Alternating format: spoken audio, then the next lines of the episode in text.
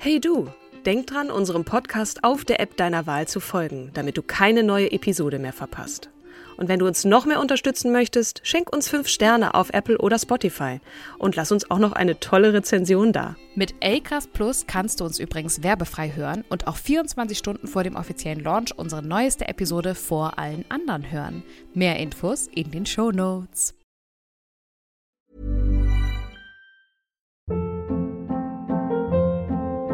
Hold up. What was that? Boring. No flavor. That was as bad as those leftovers you ate all week. Kiki Palmer here, and it's time to say hello to something fresh and guilt-free. Hello Fresh. Jazz up dinner with pecan-crusted chicken or garlic butter shrimp scampi. Now that's music to my mouth. Hello Fresh. Let's get this dinner party started. Discover all the delicious possibilities at hellofresh.com.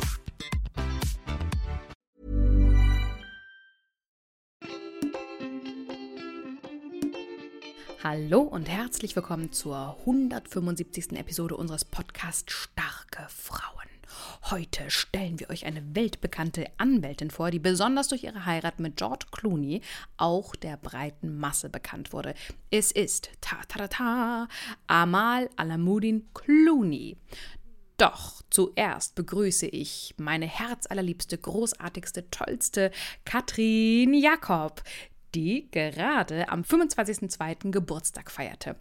Alles, alles Liebe von unserer wunder, wundervollen Community. Wir wünschen dir nur das Beste, dass all deine Träume und Wünsche sich im neuen Lebensjahr erfüllen mögen und du vor Gesundheit strotzt. Oh, das ist echt lieb. Vielen Dank, liebe Kim. Ich hoffe, dass nicht nur meine Community oder unsere Community mir zum Geburtstag gratuliert, sondern du natürlich auch. Haha. ähm, ja, ich, ich äh, fühle mich heute. ich, ich fühle mich heute tatsächlich wie 25, ähm, aber es sind ja dann doch ein paar Jährchen mehr leider. Ich möchte natürlich nicht versäumen, die Frau an meiner Seite begrüßen zu dürfen, gleichermaßen die fantastische, die fröhliche, die gut gelaunte Kim Seidler. Oh, Dankeschön. Weißt du was? Ich habe manchmal so äh, Downs, Ups and Downs. Und jedes Mal, wenn wir eine Podcast-Episode aufnehmen und du mir so schöne Komplimente machst, danach habe ich immer mm. mindestens für zwei Tage richtig gute Laune. So soll das sein, liebe Kim. So soll das sein. Ähm, ihr Lieben, äh, also ne, wir sammeln jetzt erstmal ganz viel gute Laune ein und am Ende gibt es nochmal doppelt gute Laune dazu, denn wir haben eine Überraschung für euch zum Thema Webinar. Also bleibt auf jeden Fall dran. Jetzt nicht nur wegen des Hinweises, sondern natürlich auch wegen der Frau, die wir euch vorstellen äh, stellen werden. Amal, du hattest es ja schon gesagt. Magst du vielleicht so ein, zwei, drei, vier, fünf Teaser-Geschichten zu ihr schon mal zu sagen, weil das ist wirklich der Knaller, was die ja, so die äh, gemacht hat wunderbar. Amal ist eine libanesisch-britische Rechtsanwältin und zwar eine der weltweit einflussreichsten. Sie hat sich durch ihren hervorragenden Einsatz für Menschenrechte und bemerkenswert Erfolge als Anwältin ausgezeichnet. Zu ihren Mandanten gehören unter anderem die philippinische und amerikanische Journalistin Maria Ressa, der ehemalige Präsident der Malediven Mohamed Nasheed, Julian Assange, der Gründer von Wikileaks, die ehemalige Premierministerin der Ukraine Yulia Timoschenko, der in Ägypten geborene kanadische Journalist Mohamed Fahmy und die irakische Aktivistin Nadja Murad. Gemeinsam mit ihrem Ehemann, dem amerikanischen Schauspieler George Clooney, gründete sie die Clooney Foundation for Justice. Aber am besten starten wir wie immer von vorne in ihrer Kindheit. Das übernehme ich mal kurz. Mhm. mal kurz. ähm, Amal, deren Vorname auf Arabisch übrigens Hoffnung heißt, das ist auch äh, immer schön, so nebenbei auch noch ein bisschen was zu lernen, ähm, äh, sprachlich zu lernen, wurde am 3. Februar 1978 in Beirut im Libanon geboren.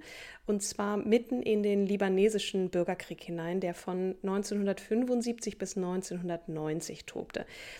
Es wird jetzt ein bisschen zu weit führen, in die Geschichte dieses Krieges einzutauchen, aber runtergebrochen kann man sagen, dass sich arabische Nationalisten, unterstützt von der PLO, also der palästinensischen Befreiungsorganisation, Gefechte mit der maronitischen Phalange-Miliz lieferten, die pro-westliche Christen waren. Am Ende kämpften während des Bürgerkriegs allerdings mehr als 80 Milizen gegeneinander, also ziemliches Durcheinander kann man sagen.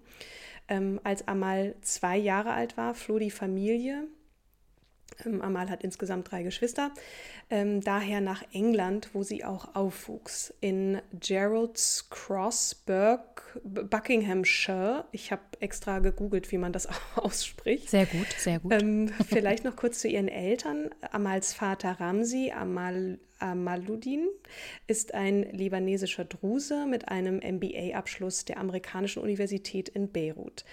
Er hat als Universitätsprofessor gearbeitet und war dann Inhaber eines Reiseunternehmens. Er kehrte dann 1991 nach dem Ende des Bürgerkriegs in den Libanon zurück. Mir ist leider nicht bekannt, ob er die Familie mitgenommen hat oder alleine gegangen ist. Aber mhm. es tut, glaube ich, auch erstmal nichts zur Sache. Jetzt kommt die historische ähm, Kim wieder um die Ecke. Kleiner Einschub, was Drusen sind, vielleicht auch ganz interessant. Die Drusen sind eine arabischsprachige Religionsgemeinschaft im Nahen Osten, die im frühen 11. Jahrhundert in Ägypten als Abspaltung der ismailitischen Shia entstand. Und die Lehre richtet sich schon Richtung Islam, allerdings ähm, haben die Drusen eine allegorische Interpretation des Koran mit einer eigenen Doktrin. Mm, die Lehre von der Seelenwanderung, die widerspricht eigentlich den Prinzipien des Islam. Also gemäß der Doktrin der Drusen wandert die Seele eines Menschen mit dessen Tod sofort in einen neugeborenen Menschen. Also ausgenommen sind davon Tiere und andere Wesen. Auf dem Weg von Mensch zu Mensch strebt die Seele nach Perfektion. Wahnsinn. Also äh, das wusste ich auch noch nicht. Da gibt es ja auch unterschiedliche Strömungen. Der Islam ist ja auch längst nicht der Islam. Deswegen auch immer ganz schön, so kleine ähm, Exkurse zu haben. Danke dir. Ähm, Amals Mutter, äh, die sei natürlich auch noch erwähnt. Mhm. Äh, Baria ist halb tunesisch und halb palästinensisch-jordanisch und stammt aus einer Familie sunnitischer Muslime in Tripoli im Nordlibanon. Sie war politische Journalistin und Auslandsredakteurin der von Saudi-Arabien geleiteten Zeitung Al-Hayat und Gründerin der Public Relations Firma International Communication Experts. Dass ich gerade in der Vergangenheit war, heißt nicht, dass sie schon verstorben ist, sondern sie ist nicht mehr aktiv. Ähm, diese Public Relations Firma hat sich auf die Buchung prominenter Gäste, ähm, Werbefotografie und Event Promotion spezialisiert oder hatte vielmehr. Ähm, Amal besuchte die Dr. Challoner's High School, ein Mädchengymnasium in Little Chalfont, Buckinghamshire. Wie gesagt, ich muss es mehrfach sagen, damit äh, ich das auch richtig mhm. übe, bevor sie zur Universität ging. Anschließend studierte sie am St. Hugh's College in Oxford, wo sie so gut war, dass sie ähm, den Shrigley Award erhielt. Das ist so ein Stipendienpreis, kann man sich vorstellen. Im Jahr 2000 schloss sie ihr Studium mit dem Bachelor of Arts in Rechtswissenschaften ab und im darauffolgenden Jahr trat sie in die New York University School of Law in den USA ein, um den Master of Law zu machen. 2014 erhielt sie den Jack J. Katz Memorial Award für herausragende Leistung im Entertainment äh, Law. Der Typ lebt übrigens noch und ist ein amerikanischer Soziologe und emeritierter Professor an der University of äh, California, Los Angeles. Ähm, und der hat mit der sogenannten Seduction of Crime einen neuen Ansatz der Kriminalitätserklärung ähm, erfunden, indem er den Fokus auf das Erleben des Täters richtete. Das ist auch nochmal so ein kleines äh, am Rand unnützes Wissen. ähm, Während ihres Studiums an der NYU arbeitete sie ein Semester lang im Büro von Sonja Sotomayor, Namen kennt man vielleicht, damals nämlich Richterin am United States Court of Appeals for the Second Circuit und war Fakultätsmitglied der NYU Law.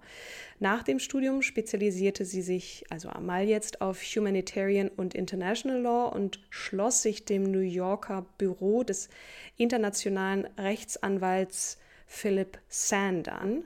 Dort befasste sie sich mit Fällen aus dem gesamten Nahen Osten und Afrika. Wow, also kurz mal durchatmen. Äh, ja, genau. Finde ich richtig, richtig heftig. Ähm, wir wissen jetzt natürlich nicht so viel zum Thema, wie hat sie jetzt genetzwerkt oder wie ist sie vorangegangen, aber sie war offensichtlich sehr ähm, umtriebig. Sehr umtriebig und wusste genau, wohin sie will, offensichtlich. Mhm. Amal ist in den Vereinigten Staaten, England und Wales als Anwältin zugelassen. 2002 in New York und 2010, also acht Jahre später, in England. Sie hat auch vor internationalen Gerichten in Den Haag praktiziert, unter anderem vor dem Internationalen Gerichtshof und dem Internationalen Strafgerichtshof.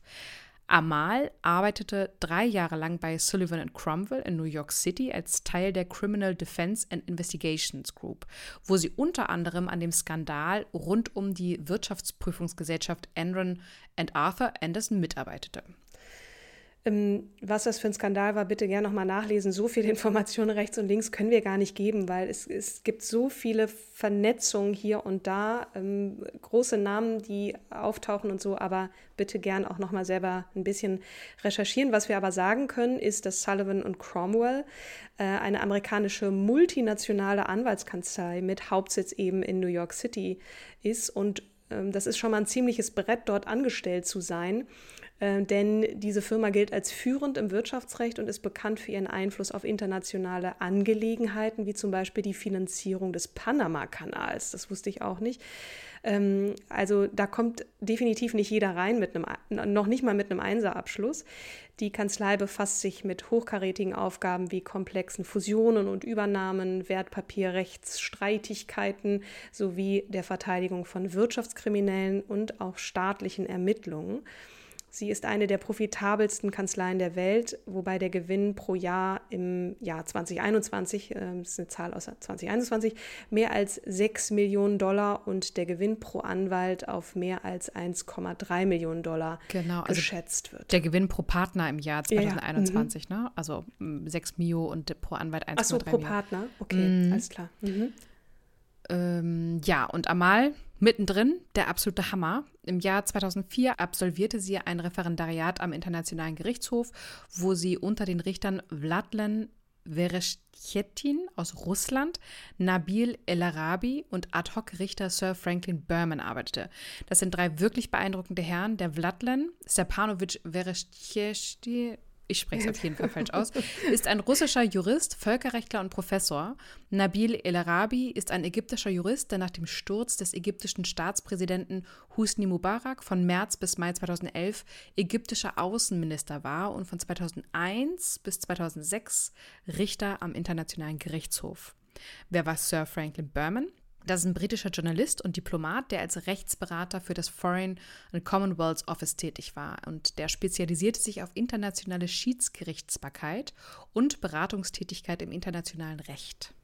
Also ich finde es ja immer bemerkenswert, wenn Leute Jura studieren. Ne? Ja. Ähm, Jura ist ja eh nicht gleich Jura, aber es gibt ja so viele, im Übrigen auch sehr viele Juristen in unserer Bundesregierung. Ne? Also damit kann man irgendwie immer was anfangen, wenn man so die Welt verstehen will, auch diese ähm, Rechtswert, das ganze Rechtssystem ist ja irrsinnig komplex. Aber zurück zu Amal, ähm, deren beeindruckende Laufbahn längst nicht vorbei ist. Also ist ja klar, dass da noch was kommen muss. Wir sind ja erst, äh, wir haben erst zehn Minuten gesprochen, äh, gefühlt. Mhm. Anschließend arbeitete sie in Den Haag im Büro des Anklägers am UN-Sondertribunal für den Libanon und Jetzt haltet euch fest am Internationalen Strafgerichtshof für das ehemalige Jugoslawien, wo sie dem Vorsitzenden Richter Patrick äh, Robinson als juristische Mitarbeiterin zur Seite stand. Und wer ist der nun wieder? Kim. Ja, Patrick Lipton Robinson äh, geboren 1944 auf Jamaika, ist ein jamaikanischer Crown Counsel, also der Rechtsberater der Krone.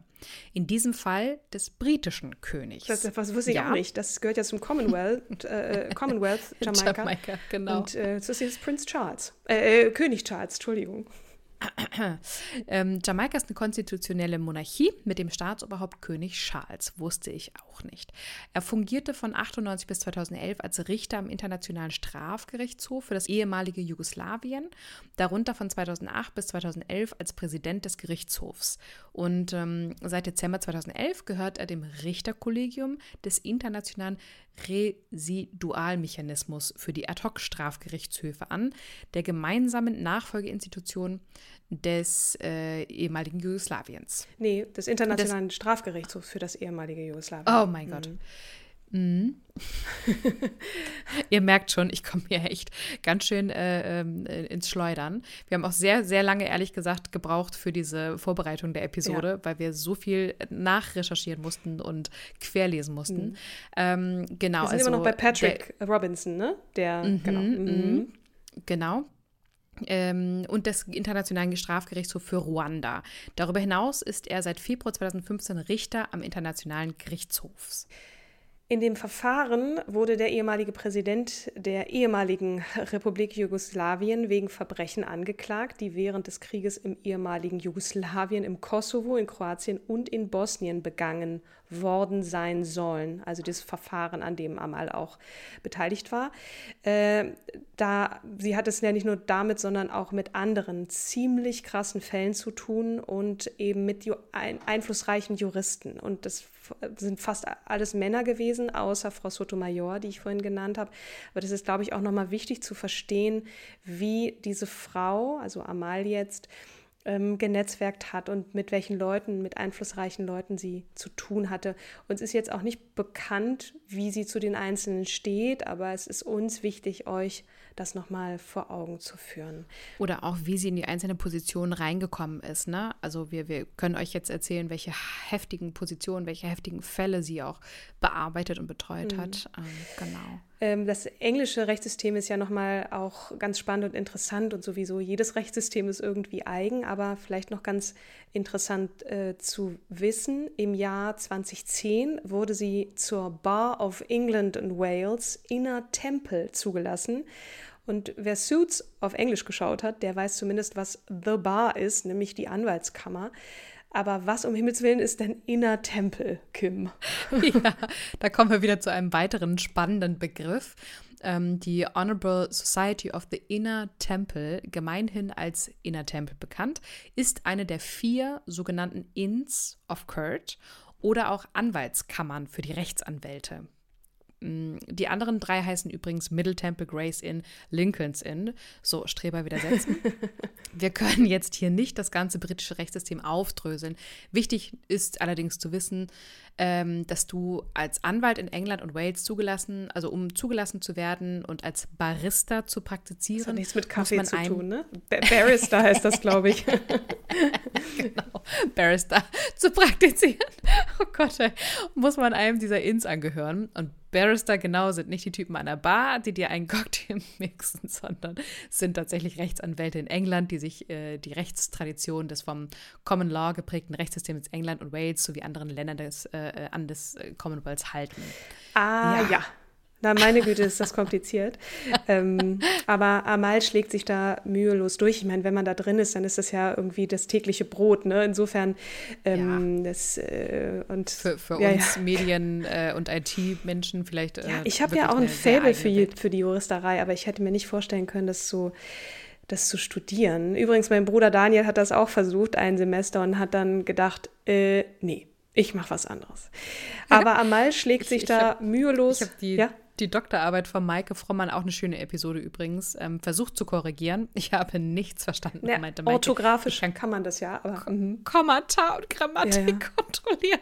Ja, da muss man für geschaffen sein. Und ja. Äh, ja, Amal hat sich auf jeden Fall mühelos, scheint durch den juristischen Urwald mit der Machete gekämpft und praktizierte dann als Barrister bei Doughty Street Chambers noch so eine hervorragende Kanzlei, die sich einen exzellenten internationalen Ruf erarbeitet hatte.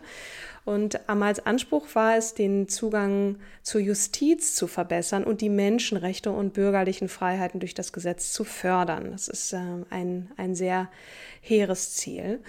Doughty Street war die erste Kanzlei, die sich außerhalb der Inns of Court, dem traditionellen Arbeitsort für Privatpraktiker, praktizierende Anwälte niedergelassen hat und von Anfang an innovativ war, was auch immer das heißt. Ähm, die Barrister sind als Pioniere der fortschrittlichen Entwicklung des Rechts bekannt, zumindest dort in der ja, Kanzlei. Wir kommen zu ihrer Reputation. Amal wird in den Rechtsverzeichnissen Legal 500 and Chambers and Partners als führende Anwältin für internationales Menschenrecht, Völkerrecht und internationales Strafrecht geführt.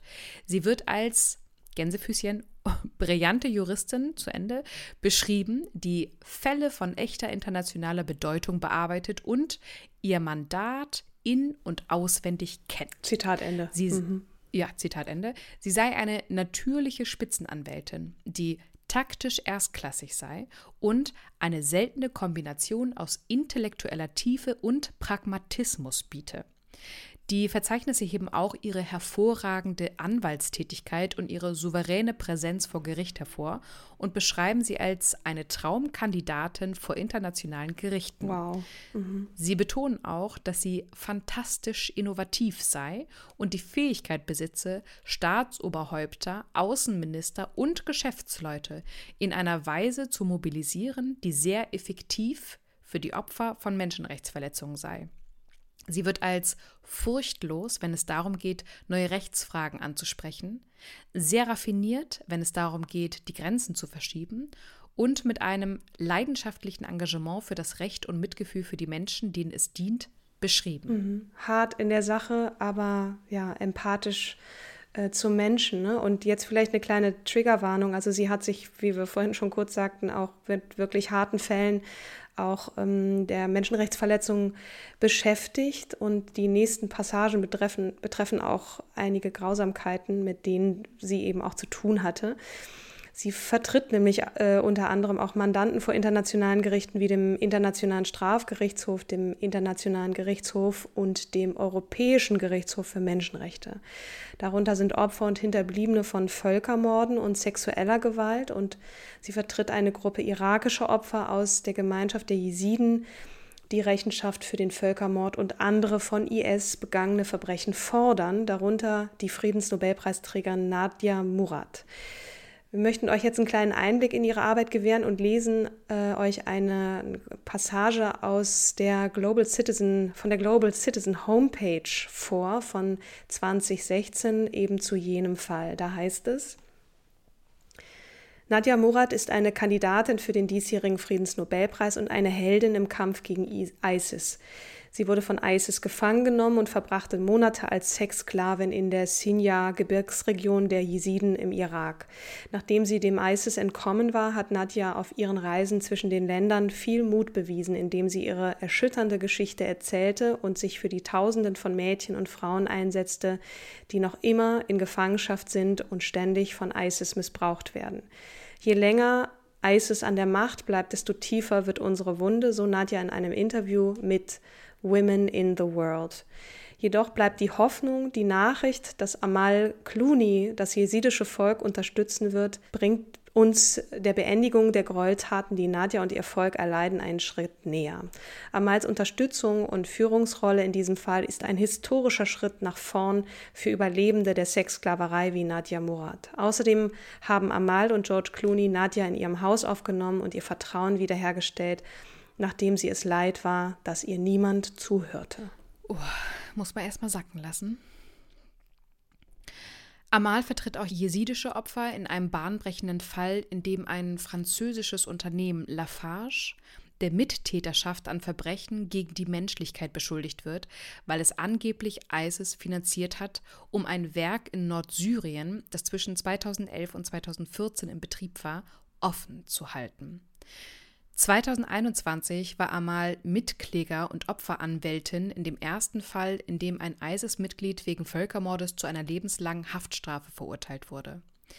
Die Liste geht weiter und vermutlich können wir hier noch wirklich Stunden mit diversen Fällen füllen, in denen Amal für Menschenrechte und den Zustand der Pressefreiheit auf der Welt gekämpft hat. Mhm.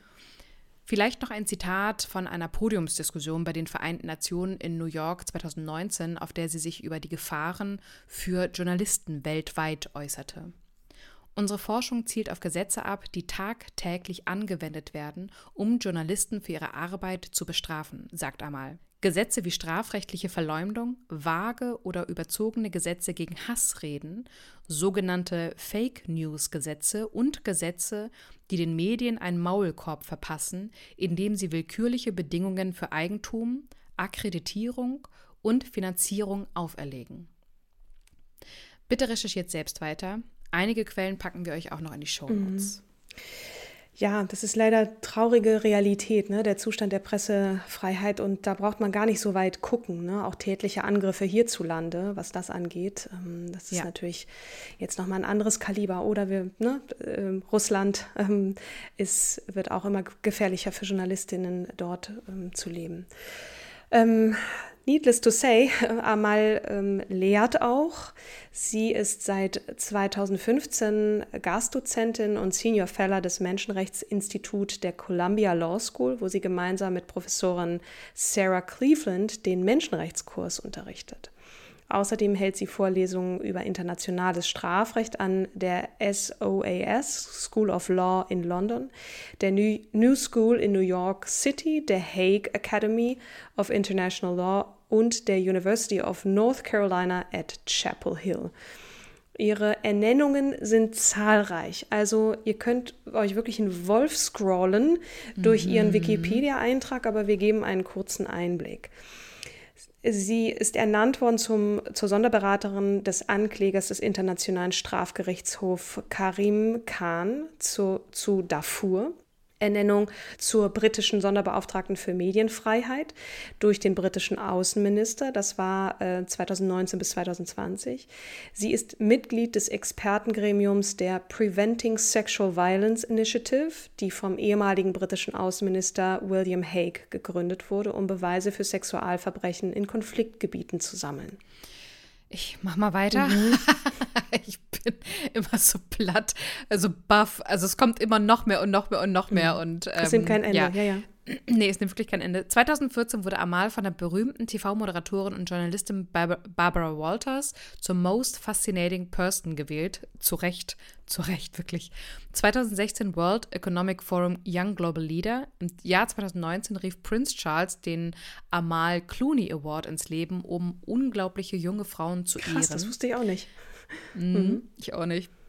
Äh, das Simon Wiesenthal Center ehrte Amal und George Clooney auf seiner virtuellen Gala 2020 mit seinem Humanitarian Award. American Society of International Law Champion of the International Rule of Law Award. 2022 Time Magazine Frau des Jahres. 2022 Artikel 3 Human Rights Global Treasure Award und so weiter und so fort. Ja, natürlich äh, ist es nicht überraschend, dass sie auch zahlreiche Bücher und Beiträge geschrieben hat, die äh, ihr auch gerne nachlesen könnt. Ähm, last but not least äh, auch ein bisschen was Privates. Ähm, Amal besitzt die libanesische und die britische Staatsbürgerschaft. Sie spricht fließend Englisch, natürlich Französisch und Arabisch. Ihr Privatleben findet durch ihren Ehemann oder erst Lebensgefährten, dann Ehemann großes Interesse natürlich der Klatsch- und Tratsch-Zeitschriften. Aber da kannst du ein bisschen noch zu sagen. Ja, also am 28. April 2014 verlobte sie sich mit dem Schauspieler George Clooney. Die beiden hatten sich im Juli 2013 Jahr zuvor über einen gemeinsamen Freund kennengelernt.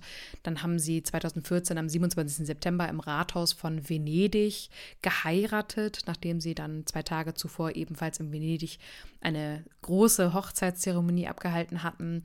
Und äh, die Trauung wurde übrigens von Clooneys Freund Walter Veltroni, dem ehemaligen Bürgermeister von Rom, vorgenommen. Oh.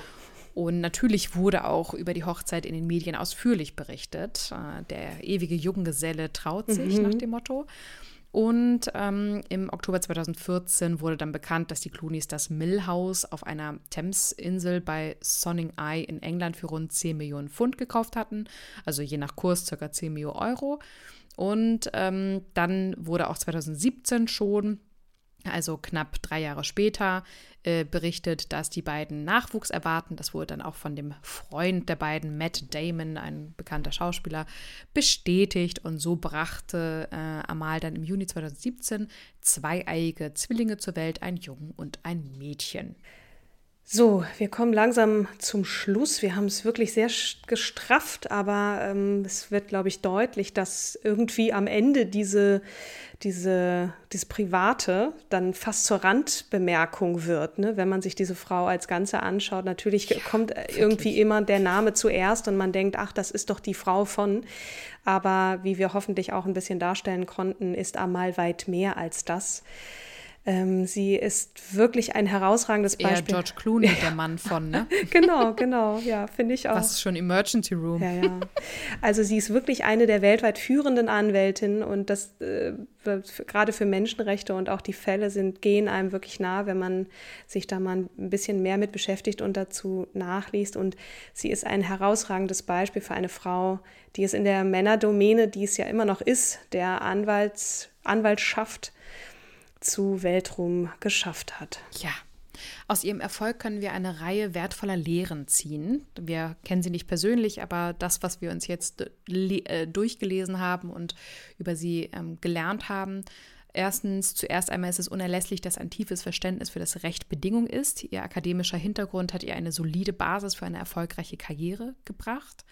Zweitens, eine weitere Lektion, die wir aus Amals Erfolg äh, lernen können, ist die Bedeutung des Netzwerkens, der Aufbau eines starken Netzwerkes an Kontakten, die ihr dann auch den Eintritt in die ähm, internationalen Fälle ermöglicht haben. Und drittens, schließlich auch die Bedeutung der Beharrlichkeit aus Amals Erfolg. Ähm, Amal hat sich nicht nur von Rückschlägen entmutigen lassen oder hat sich gar nicht von Rückschlägen entmutigen lassen, vermutlich. Und ihren Weg ist sie beharrlich weitergegangen. Mit ihrer Hartnäckigkeit hat sie es geschafft, als eine der weltweit führenden Anwältinnen anerkannt zu werden. Das ist auch so ein bisschen das, was, was ich mitgenommen habe, so, ne, als ich mich im Vorwege oder wir uns im Vorwege mit ihr beschäftigt haben, diese, diese Härte in der Sache und dann aber auch diese Menschlichkeit und Weiche und, und dieses, ne, du, du musst eigentlich ja den emotionalen Abstand haben zu den Fällen, die ja sehr bedrückend sind und, und diese Härte zeigen und trotzdem diese Empathie haben. Und ich finde, das kommt wirklich ähm, wunderbar rüber, finde ich, ne, wie sie ähm, sich da auch besonders für, für Frauen und Mädchen stark gemacht hat ne, und so eine wirkliche Härte in der Sache be bewiesen hat.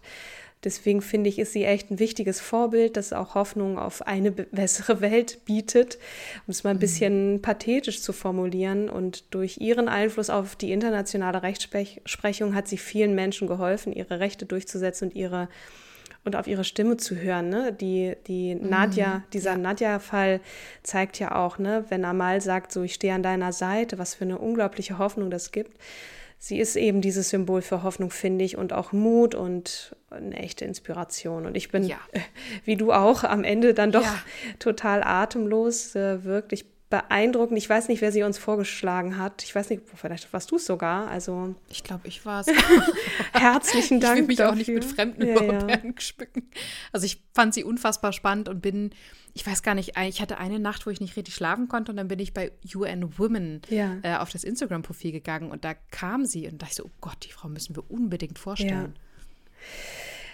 Punkt. Ja. Wissen wir schon, wen wir als Punkt. nächstes vorstellen wollen? Wir jonglieren noch so ein bisschen. Ich würde ne? sagen, wir, wir jonglieren mhm. gerade noch. Ne? Wir, wir, warten noch auf Freigaben und deswegen wollen wir nicht äh, jetzt voreilig versprechen, wer als nächstes kommt. Aber ja. du hast am Anfang ja etwas ja, angeteasert, jetzt. eine kleine Überraschung. Willst du darüber ja, Ich, ich habe ja schon so ein bisschen erzählt, worum es geht, aber jetzt nochmal konkret. Es geht um ein Webinar, was wir geben und zwar am 8.3. um 19 Uhr. Also Webinar. Ihr könnt euch äh, online zuschauen zuschalten.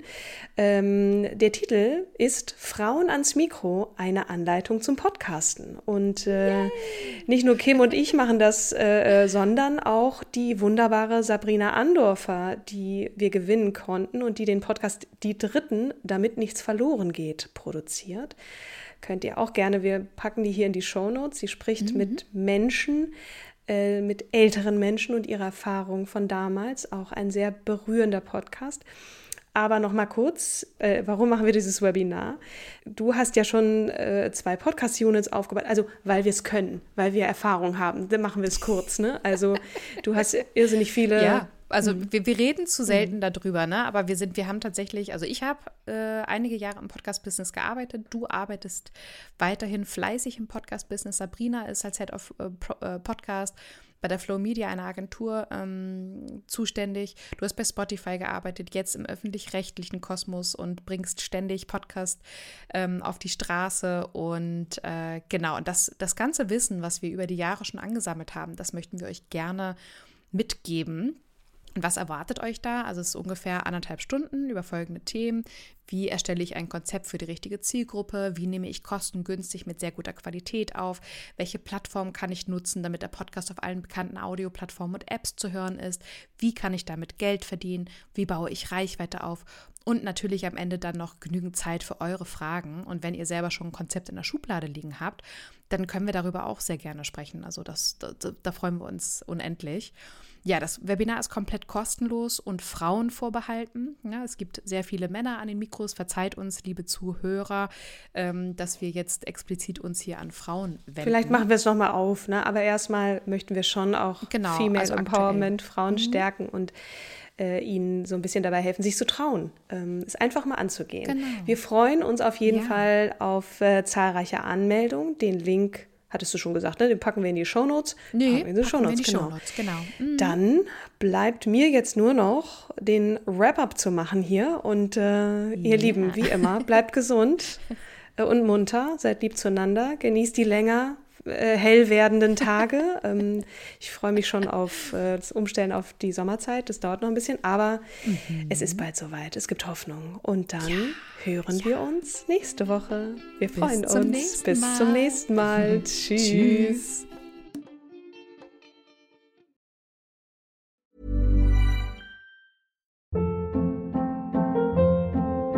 Hold up. What was that? Boring. No flavor. That was as bad as those leftovers you ate all week. Kiki Palmer here, and it's time to say hello to something fresh and guilt-free. Hello Fresh. Jazz up dinner with pecan-crusted chicken or garlic butter shrimp scampi. Now that's music to my mouth. Hello Fresh. Let's get this dinner party started. Discover all the delicious possibilities at hellofresh.com.